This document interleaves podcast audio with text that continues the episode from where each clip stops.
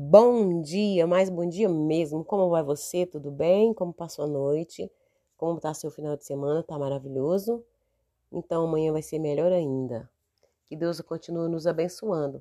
Nesta manhã eu gostaria de convidar você a compartilhar com você é, na página 4 do, do livro Minuto de Sabedoria por Torre de Pastorino uma mensagem de amor, de vida e de sabedoria.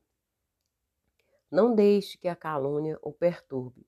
Todos nós estamos sujeitos à calúnia, mas saiba superá-la vivendo de tal maneira que o caluniador não tenha razão. Não revide um ataque com outro ataque. Perdoe sempre. Apenas viva de tal maneira que jamais o caluniador tenha razão. Então, pessoas lindas, como a palavra mesmo está falando, né? Não vale a pena nós revidarmos ofensas de, uma, de forma nenhuma, né? Não vale a pena dar importância porque, pelo que as pessoas dizem de nós. É, geralmente, pessoas que falam mal umas das outras são pessoas enfermas da alma. Pessoas saudáveis não falam umas das outras, porque amam, aprendem a amar.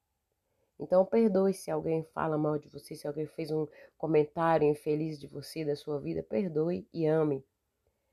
Tenha um excelente dia, tenha um excelente final de semana e uma excelente segunda-feira. Segunda-feira voltaremos com mais um Minutos de Sabedoria com o Torre Pastorino.